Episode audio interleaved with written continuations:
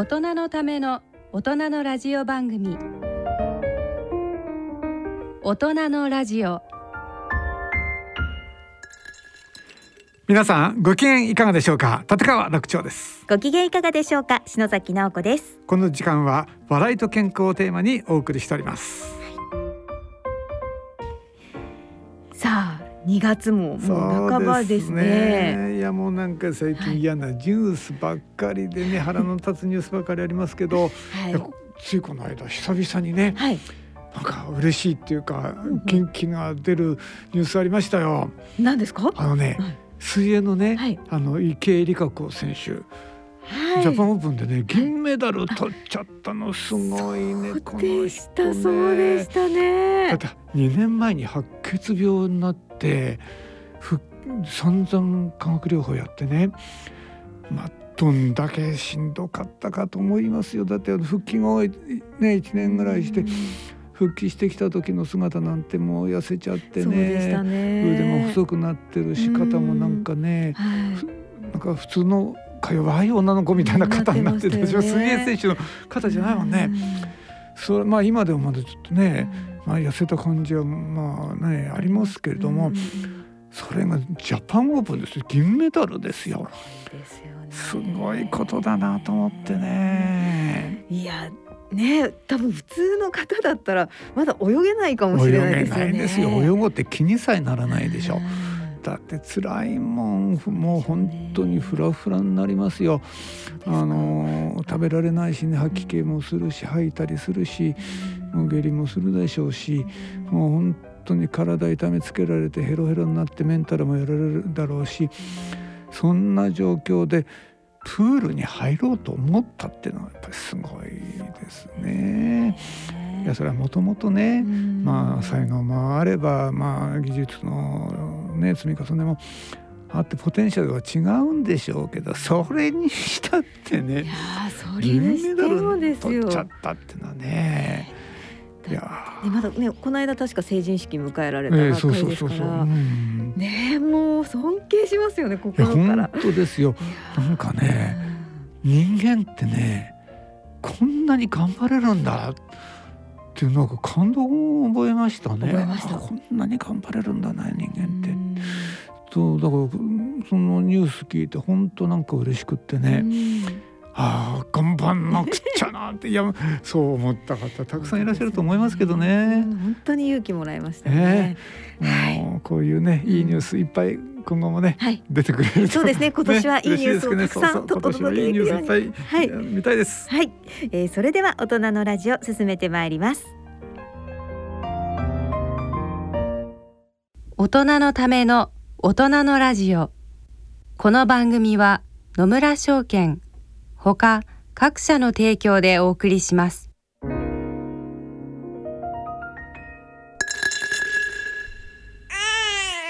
人生100年時代。100年の人生をどのように生きていますか？大きくなったらケーキ屋さんになりたい。結婚しても今の仕事が好きだから続けたい。自分が作った料理で世界中の人を幸せにしたい。いつまでも元気でいたい80歳でフルマラソンを完走したい。夢はどの世代でも大きく広がる。あなたの人生夢無限大。でも必要なものは。健康家族友人そしてお金。あらゆる年代に合わせたサポートでいつでもあなたに寄り添います。今からずっとこれからもっと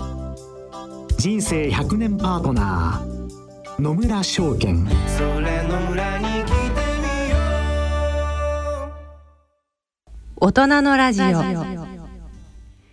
健康医学のコーナーです。今回はゲストに東京医科大学感染制御部准教授の中村至先生をお招きしてお送りいたします。中村先生よろしくお願いいたします。よろしくお願いします。感染制御部ったってね、はい、あのお聞きになってらっしゃる方は多分お分かりにならないと思うんですがえっとざっとどどんなところなんですか？感染制御部っていうのは。はい。ざっとなかなか難しいんですが。あの、まあ、今今回コロナが流行ってですねあの感染症を広げないようにするためのあの科学的な判断っていうのが社会的に求められてると思うんですがそれがあのコロナが始まる前にですねすでに病院の中ではあの種々の感染症が患者さんにこう広がっていくっていうのが問題だったんですね。で20年ぐらい前に日本でもあのかなりその対策って大事だよねというふうになって専門家が必要なんではないかという流れになったのが20年ぐらい前ですね。でそれぐらいから院内の感染を電波を予防する感染制御という分野を専門にする部署を作りそこにまあ専任者を置いた方がいいだろうという流れで作られていきました。普通感染症かっていうと感染症をどうやって治すかっていうプロ集団なんだけど、ね。えー、あの東京医科大学にはそのどうやってその広めないようにそれから院内感染を予防するかのプロ集団っていうのが存在してるってことなんですね。すごいですねこれですね。ね設計の面がありますもんね、うん、えー、すごいすごい、え。ー、それはもう結構こう人気というかなところなんですか、うん、あのそうですね。今あのお話があった通りやっぱり医者はですね診断して治療するっていうことにすごくこう医者のアイデンティティというかやりがいっていうのがあるので、はい、えーと、予防をする感染症を病院の中で予防する電波を予防するっていうのは、うん、あまりこう花形ではないんですね。なので実はですね私がそのこの道に入ると決めた時もえー、同年代で私の大学で同じようなことをしたいと言っている人っていうのはゼロでして、まあ、かなりマイナーな分野ではありました。いやすごくよくわかりますね。予防ってそうなんですよ。まさに先生おっしゃった通りね。はい、私ももともとあの大学にいた時は脂質代謝であの予防医学やってましたから予防やろうなんていうのは大体いなかったですね当時ね。えー、まあそれはずっと今でもねそういうの続いてるんでしょうけど、地味なんだけど大事なことですよ。すごく大事な分野ですよね。えそんな中でどうして先生はそれを選ばれたんですか？うんとそうですね。私が卒業したのが2004年ですね。医学部卒業したのが2004年でその頃あの初期臨床研修医というう、えー、と2年間ですね医者のトレーニングをする義務年限っていうのが始まってあのまあ、そこ2年は、えー、全診療科を勉強してたんですがじゃあ2年終わって専門を選ぼうってなった時にいろいろいろんな科を見たからですねあの自分がより輝ける場所はどこだろうということをリアルに感じてしまった。であのすでにその有名なというかあの人が多い例えば消化器内科とか循環器内科っていうところに自分が入ってもこうなんか埋もれてしまうような感じがあったんですね。でその頃感染症っていうのはもちろんあの予防もそうなんですが治療うまく治療するっていうこともちょっと日本の医学の中では実は不得意でもし感染症を自分の専門にできたらこう何て言うんですかね唯一無二まではいかないですがあの自分の存在価値として、えー、高められるかもしれないという思いがあって。まあ少ないし感染症かな。行かないところへわざわざ出かけてたわけですね。えー、かっこいいですね。えー、株と同じですよ株と。株？そうそう。人の買わないものを株っていうね。っていうね。そうするともう分かるなるほど。いやでも先生はなんかラジオもお好きだはいそうなんっていうことで。ラジオ好きです。なんでなんでかの理由はちょっと実はですね。うんあまり考えたことがないんですが、はい、おそらくそのテレビ等の媒体っていうのはこうながらっていうのができないっていうんですかね。それを見てしまうので時間がそのテレビ等を見ているとそこで、えー、費やされてしまうと。でもラジオっていうのは、えー、何かをしながら聞くことができるということとあとあの最近ラジコであの途中のキャッチフレーズで「ちょうどいいぬくもり」っていう言葉があるんですけど、はい、あのリスナーとしてはそういう言葉が 流れてくるんですがそれすごく的確であのあんまりトゥーマッチではなくて、うん、でもなんかふといい曲が流れてきたりあまりそのこれを聞くぞって思ってないんだけれどもいいエピソードを聞けたりするとなんとなくこう心心が安らぐというかしかも自分の何か仕事とか作業をしながら家のことをしながらあのそういうのを聞けるからラジオっていいんだろうなと思って、もうほぼラジオ、ね、ちょうどいい環境ねなるわけですね。ね聞きたい時には聞くしね、聞かない時はもう聞き、まあ、流しちゃいんだもんね。ね。なるほどね。ラジオって確かにそういういいとこありますよね。ありますよね。いや嬉しいですね。ラジオ、そうそうそうね。ね。え。で先生はじゃあまあお医者さんを目指されたわけですけど、なぜまあお医者さんなろうと？はい。あの結構ですねあのもちろん遡るわけですが、医学部に入ろうと思ったところなので、えー、とそれがです高校2年ぐらいの時に、はい、あの医者になろうと決めたんですがもともとあの母親が医者だったのであの医療というのは自分にとって近いあの職業だったんですね。で、えー、高校入学して1年の時にあの結構こう哲学的に物事を考えるあの思春期だったので。えーと、なぜ学校に行くのかがよく分からなくなってしまって実は高校1年生の時ってあんまり学校行ってないでこうサボって遊んだりっていうんですかねあのちょっとこう授業出ずに友達とこう遊んだりしてたんですね。であのそういうところであの自分らしさが現れるのがその友達と何かをしてる時とか友達が自分を頼りにしてくれてる時とかその人とのつながりにすごく安定感を感じたんですね。学校で勉強して何かっていうよりはなんか誰かとつながっていたいということにあ自分はきっとなんか安心感とか大切なものっていうのを感じやすい人間だっていうのを高校1年ぐらいで勉強もせずにそれを感じてあの2年生の時にあの全然学校行ってなかったんですけど、はい、なんかこのままぼーっとしててもなと思ったらそうだ医者になれば、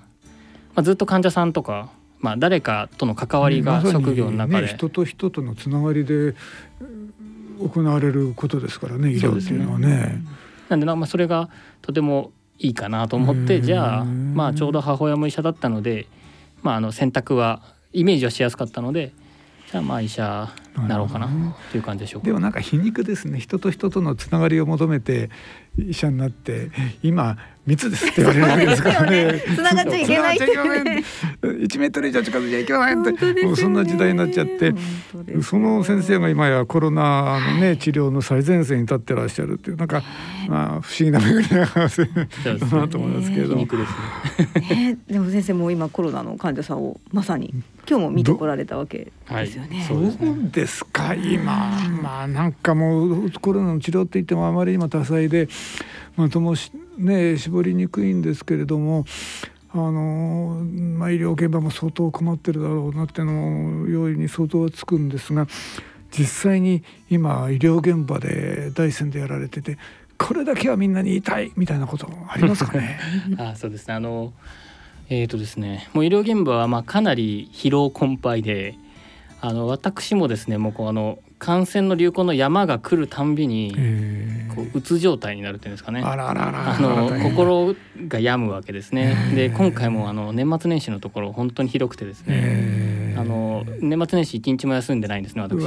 であのまあ疲労困憊っていうのがもうみんながあの感じてるところなんですがやっぱりですねそんな中ですねあの入院なりまあまあこう患ってしまった方がすごくかわいそうなんですがエピソードのところでやっぱりこう世の中ってやらない方がいいと言われている行為ってあるかと思うんですね。えー、あの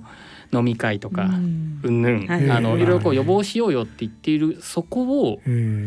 まるまるなんていうんですかね。守らずに、あの広感染してしまったっていう方をやっぱり目の前にすると、その方自身は何とかしてあげたいと思うんですけど、やっぱり気持ちは相当そがれるですよね。あなんかこんなに毎日頑張って治療してマネジメントしてるのにそうか飲み会か、えー、というところがやっぱりちょっとがっくりきちゃいますね。そうですよね、はい、いやそこはでも医療関係者の方皆さん多分感じてるとこですよね。ね。ね直接は言いづらいですけど、ね、そうですね。なんかテレビの報道なんか見てても、これだけねその飲み会で映ってるのになんでするんだよって本当にあの医療現場にいなくても思いますもんね。それを疲労困憊してるさなかにですよ。いやちょっとねね78人でやっちゃってねなんていうのが感染しましたなんて来たらたまんないでしょうねそれいい加減にしやがれって本音のところで思いますでしょ心のおおちっちゃいってあのですけどね隠れたところでそう思ってる。ですね。でもそういうのがやっぱ積み重なるとやっぱりどうしても精神状態として、ああ何のためにはなんだかこんなに働いてんだろうなと少しふと気づいてしまうとすごい落ちますね気持ちがね。ただでさえお休みもできないわけですからね。そ、ねはい、それはねお医者様も人間ですからね。そりゃそうですよ。だからよく言われるんだけどあの自業自得っていう言葉があるでしょ本来医者が使っちゃいけない言葉なんですよ自業自得っていうのはね例えば肺がんになった人に「タバコ吸ってからだろ」って言っちゃったらそこでおしまいだからでもこのコロナに関しても自業自得論を持ち出したらもう医療現場しっちゃくめっちゃくになる。でもそれを言えないで言うことができないで医療の現場で寝ないで休まないで頑張ってる。本当にねこれもうメンタル大変だろうな。もうお察ししますよ。でなんで挙句の果てにねまた GoTo どうするかな。って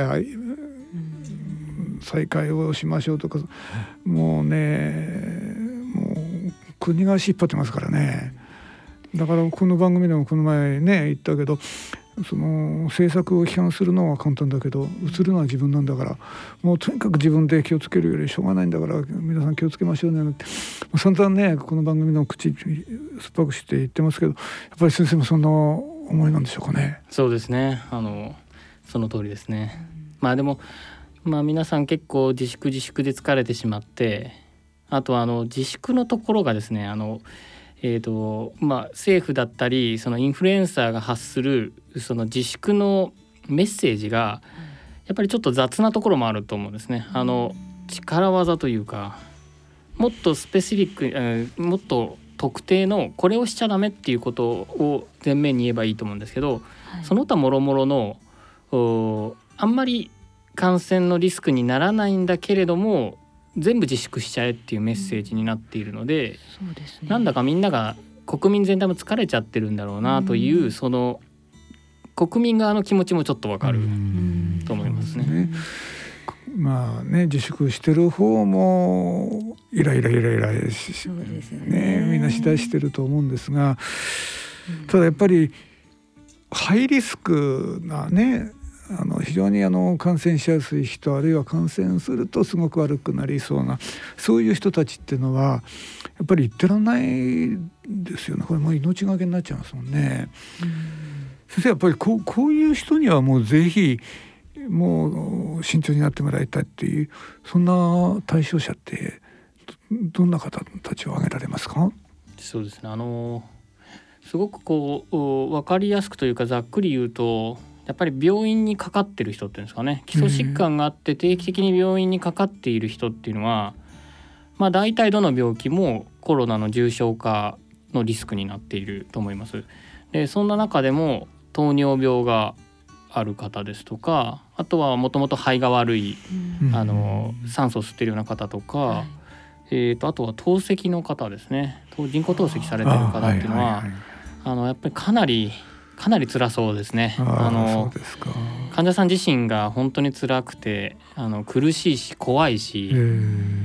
あの本当にかわいかわいそうというか大変な状態ですのでそういう方は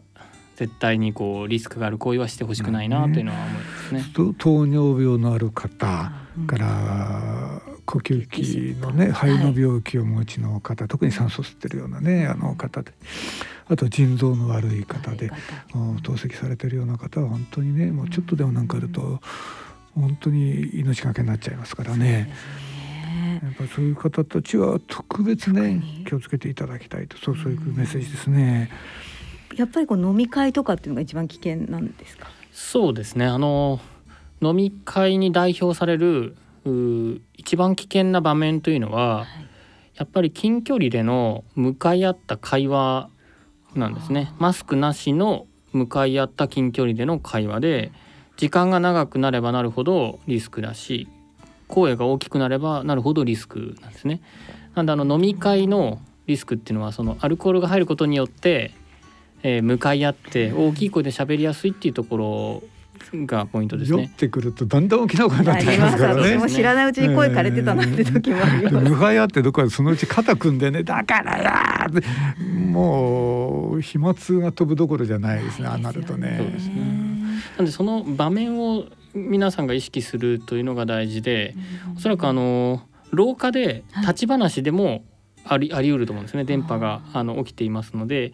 あのマスクなしで廊下で15分立ち話も近距離でやってしまえば同じなのでなんかメッセージとしては実は会話時にはい。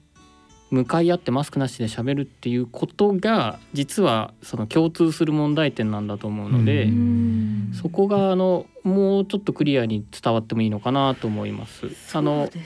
例えば移動するだけでリスクがあるかっていうと、あのゼロではないですけど、まあ無視可能だと思いますし、実は先ほどあのこちら来る時に地下鉄乗ったんですけど、あの座る場所が隣になったりまたちょっと近くなると、あの逃げていく方っていうんですかね。座席を変える方がええ先ほどいらっしゃったんですね。はい。でも地下鉄って実は喋らなくてうん。皆さんマスクされてて向かい合って座ってなかったのではい。本当はあの方は移動しなくてもよかったんですけどもうそのメッセージが変わってしまっていて密がいけない。うん。あの密集してはいけない。はい。ということでなんかちょっと別のなんかみんな対策を始めてしまいすぎてでも実際は密かどうかよりは2人でも向かい合って喋るかどうか3人でも4人でも10人でもそこがポイントなのでなんかメッセージをそう切り替えていく必要があるのかなとはなるほどね。あー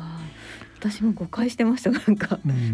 ん。そうやんなくてもいいことやってるってのは確かにあると思うんですよ。ねこの前もこの番組でも言って私も一度専門家に聞いてみたいなと思ってたんですけど例えば歩きながらマスクしてる方いらっしゃるじゃないですか。あー下手するとあのジョギングしながらとか自転車乗りながらとか意味あるんですかねあれ歩いてて。はい、あの私そこはですね実はしなきゃいいのにと思いながらいつもあのマスクマスクしなくていいのにと思いながら、あの見ていてですね通勤の時にあの歩いてる時に喋るなら必要ですけど喋らなければですね私は実は外してしまいます。ですよね。はい、外の時は外してますええし一人で走る時もマスクしてないです。であの確かにですねマスクあの走る時って息が上がりますのでハーハーはするんですけどいや向かい合ってハーハーすれば別なんですけどね。だって向かい合ってジョギングするのは大変よ。大変ですよ。まあ恋人同士とかなら。どういうことしてもやんないでしょこれはね。なんであのそこをこう切り分けて、はい実は社会生活の中であのどんなそのなんていうんですかねスポーツがいけないとかあん何か密がいけないっていうメッセージではなくて、はい。どんな場面でも起きうる向かい合った会話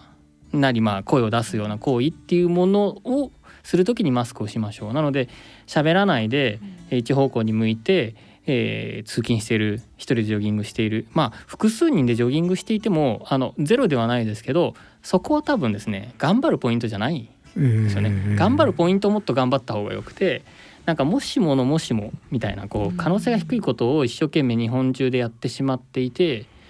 それがちょっと皆さんを疲れさせてるのかなと思います、私思うんですけどねそのやんなくてもいいことはやんなくてもいいよとちゃんと言うキャンペーンやったらどうかと思うんですよ。例えばうちから駅に向かう時にそれ駅の構内でね大勢密集して歩いてる時は別として駅からうちから駅に歩いてる間に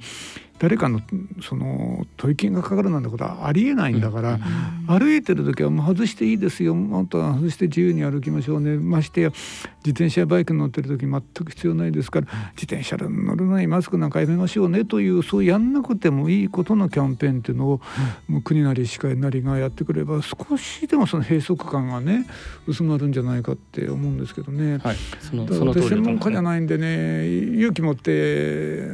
SNS なんかでも発信したいなと思うんだけども専門家じゃないから なんか発信する勇気がなかったりするんですけどね。やるべきだなって私は思いますけどねこれね。そうですね。あのぜひ本当はまあ私も含めてですけどそういう情報発信をしなきゃいけないなとあの思っています。で一方で問題点はあの SNS もそうですけどあのかなりのバッシングが起きやすいですね。えーあの感染症って人のこうなんていうんですかねこう不安感につけ込むっていうんですかね。なので目にも見えませんし、なのであの、まあ、マスク警察とかも今あのワーズとしてありますけど、ねはい、あのこれをしなくていいと言ったとした場合にそれ絶対ゼロなんですか？本当に責任取れるんですか？みたいな議論が起きやすいんですよね。大事なのはやっぱりそのゼロリスクが少ないものを頑張るんじゃないよっていうメッセージをちゃんと伝えた上でこれはもう一回しないでむしろこっちに力点を置こうっていうメッセージを出したいなと思いますが、まあ、一方でやっぱりいろんな批判もあるのでなかなか私自身も出しづらい。っていうところ何か言うと反対する人ね必ず出てくる。ね、やっぱ国とかがこう具体的にもっと出せばいいんですね。あそう思いますね。何を具体的にやるべきか以前にね何をゴールとするんだっていうものを一切出してないじゃないですか。だから我々はどこに向かってるんだってことをちゃんと明示すればじゃあ優先順位って決まるわけですよ。うん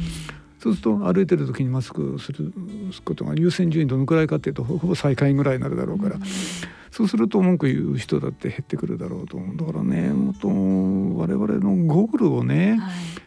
ちりその見せてくれるそういうリーダーが欲しいなと思いますけどね。うん、まあ今皆無ですけどねそういう人は ね。でも本当そうなればきっと多分ストレスが溜まって飲み会に行くっていう方も少なくなるかもしれないですよね。他で発散できれば。うん、そうそうそう。うそうだと思いますね。あの若者なんかにももっとストレートにメッセージこれだけやめてねっていうふうにした方が、うん、なんとなく悪者が悪若者が悪いとかいうメッセージではなくて、自粛しないからいけないんだやつらみたいなことではなくて、いやいやここやめようよここだけ守ってねという、あのメッセージの方が本当は大事だなと思います。そうですよね、例えばあの一時店頭からアルコールが消えちゃった時がありましたでしょ？今なんかまだね買えるようになったけど。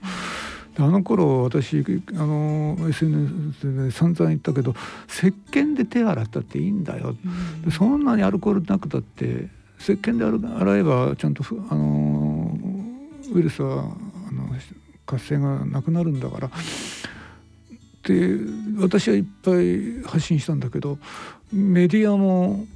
その医療団体も医師会も政府も石鹸で手洗いってほとんど言わないんですよ。だからアルコールでなくたって石鹸でいいじゃないかっていうメッセージあの時やるべきだったのに誰もやっていない。だからそのやるべき優先順位みたいなものをねもっとつけて情報発信していく方がいいだろうなって私は今は思ってますけどね。優先順位ないもんね今ね。ないですね。何でもかんでもとりあえずやめようみたいなって、ね、でお医者様に結果としてやっぱり負担がかかって。ねで今もうワクチンとかも言われてますけど。どうなんですかねワクチン？ね、ワクチンね。ね あの期待です期待されてると思うんですがあの、うん、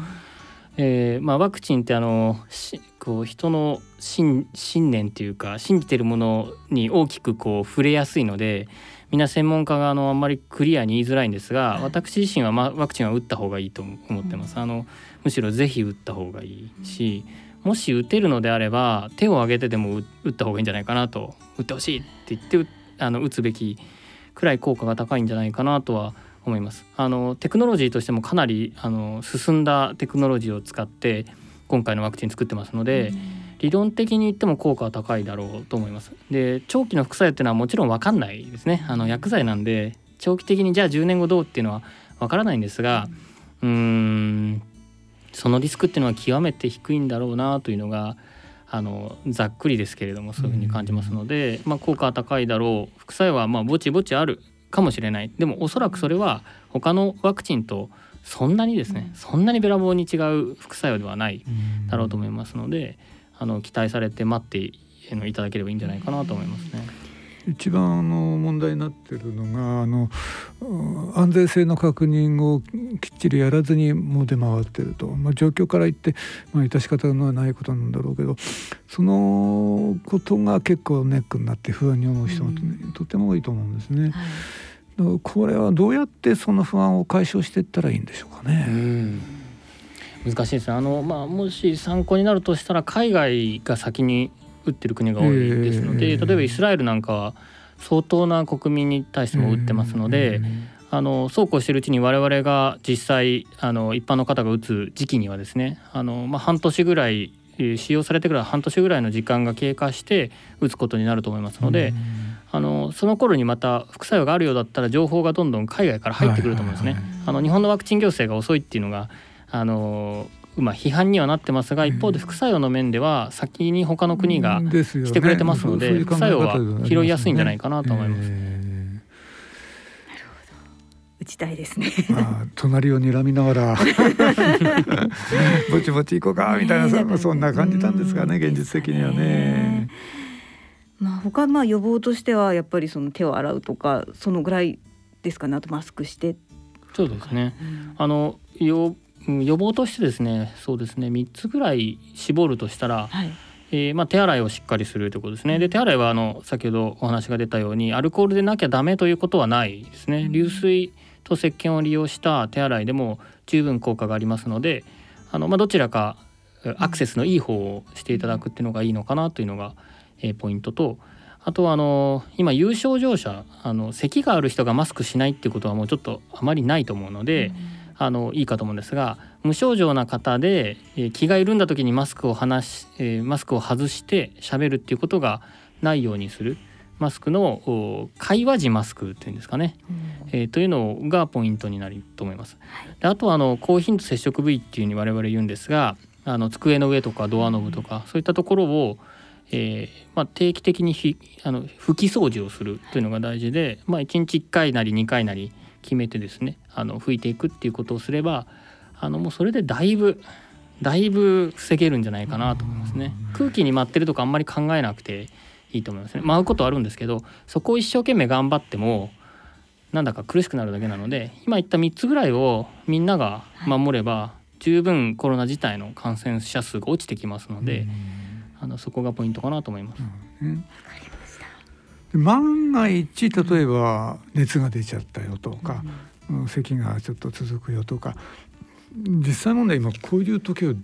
皆さんね聞いてらっしゃる方も心配だろうと思うんでどうしたらいいんですかね？とりあえず。あの、えー、このコロナが始まった、えー、去年の春からゴールデンウィークぐらいにかけてっていうのはですね4日以上症状がないと検査しないっていうルールだったんですが、えー、もうあの頃とはですね検査のキャパシティが全然違いますので今はむしろ体調が悪ければ積極的に診断してもらうように、あのアプローチすべきだと思います。で医療機関もですね多くの医療機関で遺伝子検査 PCR と言われるものができますし、それに類似した性能を持つような遺伝子の検査も今たくさん出てきてますしあとはインフルエンザのあの時によく使っている抗原検査っていうのもですね、コロナでもありますのであのそれもかなり使えるようになってますので、あの症状が出たら早めにじあの相談して、まあ、受診して診断してもらう方が相談するのが一番手っ取り早いんでしょうか？えっ、ー、とですね今ですねあの一般の開業医の先生方のところでもあの検査ができるようになってきてますのでむしろですね今あまり検査ができない状態っていうのはあんまりないと思いますので。まあ、大体どこの医療機関でも、まあ、お電話でまず相談してからがいいですけれども、あのこういう症状あるんでコロナかどうか知りたいっていうことを先に言っていただければ多くの場合あのここでできるよっていうことだとかうちに来てくださいっていうのは誘導されると思います。で大きい病院。保健所でなくていいっていうこと？そうですね。今ですが保健所での検査はかなり減っていますのであのむしろ一般の医療機関でやられてると思います。ね、あの小さいところよりは確かにちょっと大きいなんとか病院って言われるところであれば今どうですかね。もうほとんどの病院と言われるようなところで検査自体はできるようになっていると思います。じゃあまあ心配だとかね熱あるよっていう時には、まあ、いわゆる地元の総合病院ですね。ベッドのあるようなね、はい、あの建物がデーンとしてるような、ね、そういうところにとにかく電話して相談する方が、うん早いってことですね。そうですね。早めに診断しちゃった方がですね、他に広げなくても済みますし、まあ重症化するかどうかのあの分かれ道のところでも早く診断しちゃった方がいいので、もう今は積極的に診断っていう、うん、時期になってきてるかなと思いますね。進んでますね治療もね。そうね。はい。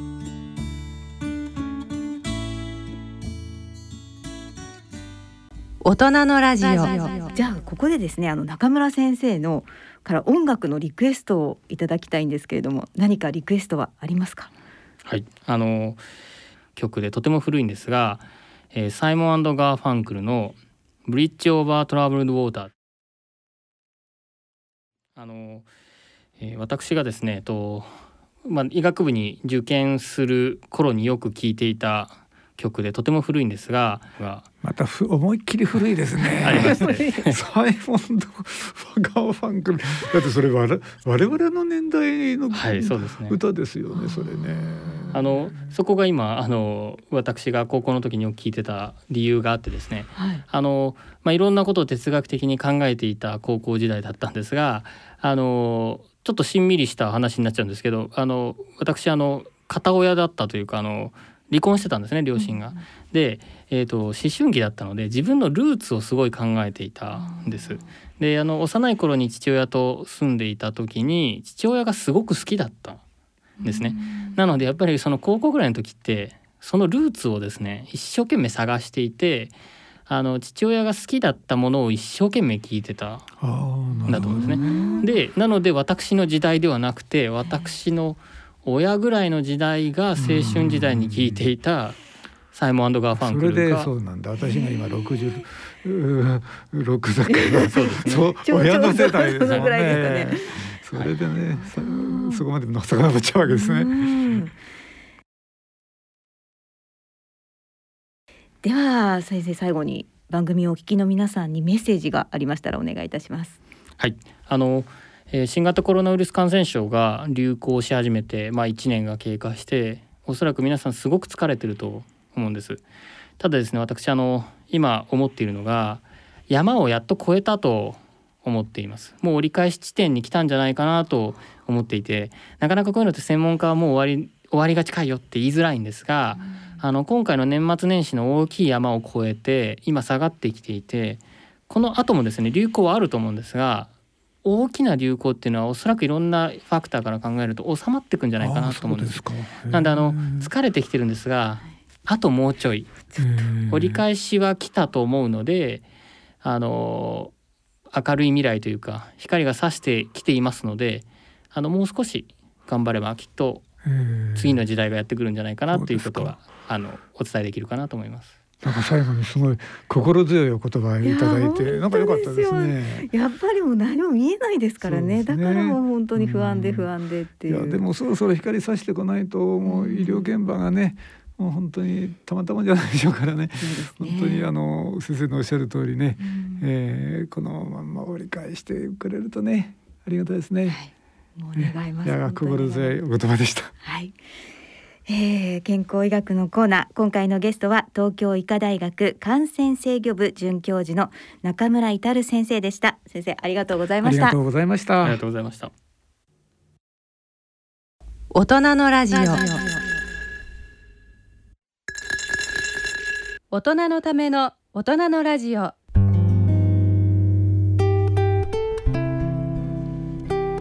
さて今回の大人のラジオはいかがでしたでしょうか？いやコロナの現場がね、はい、あどんだけ大変か本当にね、まあ、お話を伺うとよくわかりますよね。ね。まあ、まだまだねちょっと気をつけながらまだまだねこれからですからね。はい、さあそしてもうすぐね楽勝さん2月15日。そうそうそう2月15日。はいえー、私出させていただいた本のね「はい、えー、笑って生きれば笑って死ねる」というう長ったらしい名前の、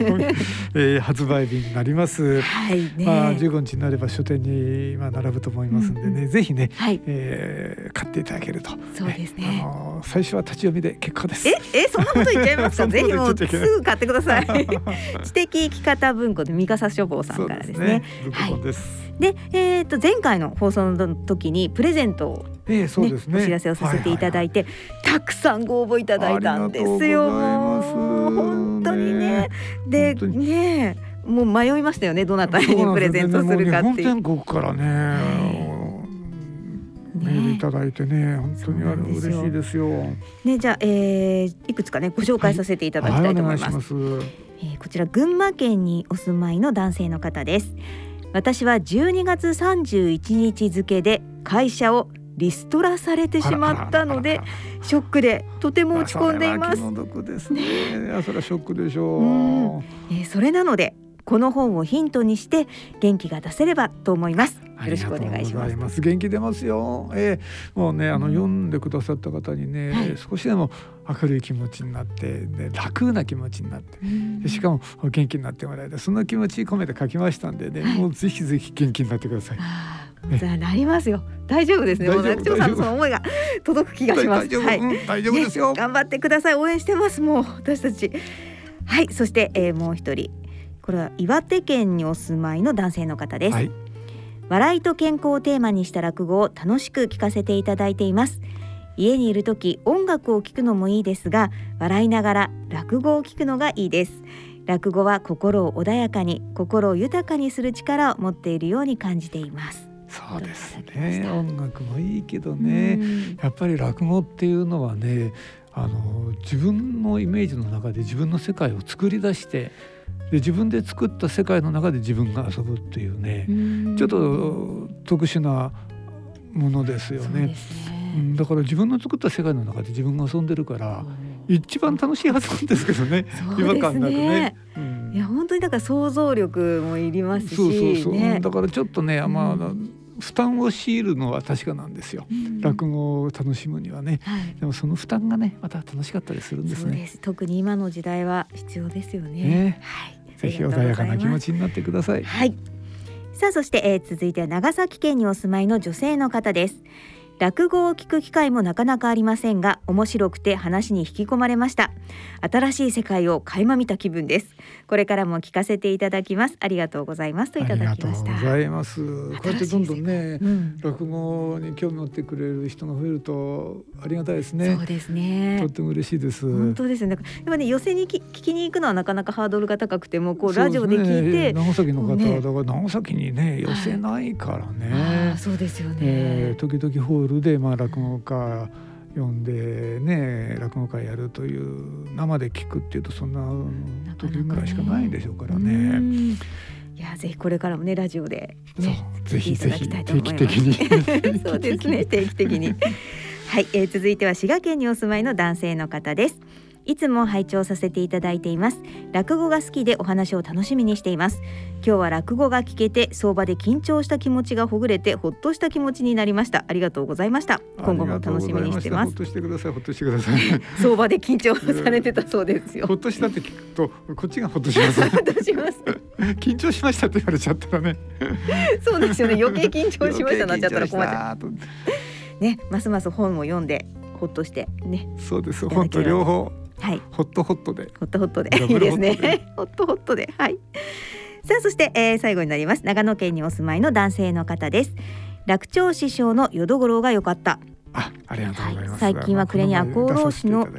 ね、そうです。最近は暮れに赤穂浪士のドラマはやらないようで、確かに忠臣蔵を知らない方も増えたような。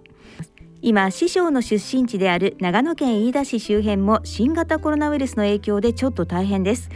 こんな時だからこそ必要なのは笑いなのでは。といただきました。ああね、飯田なんてのは密なところじゃないんですけどもね。そうですよね。大変なんですね。ね長野でもあのね南進の方ですごくこうね。長野県の飯田市はね、はい、人形劇で有名なんですよ。人形劇、うん、だから毎年人形劇のフェスティバルやって、はい、うん、だからあのそういう演芸好きの人が結構ねあの飯田多いんですよ。へえ、そうなんですか。やっぱりまあこれはね、やっぱり中心蔵ね見たり聞いたりしないしたいですね。そうですね。なかなかねやらなくなってしまったっていうことで、まあでもね淀五郎でね淀五郎ねやらせていただいてよかったですね。はい。そう今ご紹介した方々には本をプレゼントさせていただきますので、本を送らせていただきますんで、はい、ぜひ、はい、ほっとしてほっとしてそうですね。楽しみにお待ちいただければと思います。はいそれではそろそろお時間となりました。お相手は篠崎直子と。立川楽長でした。それでは次回の放送まで。さようなら。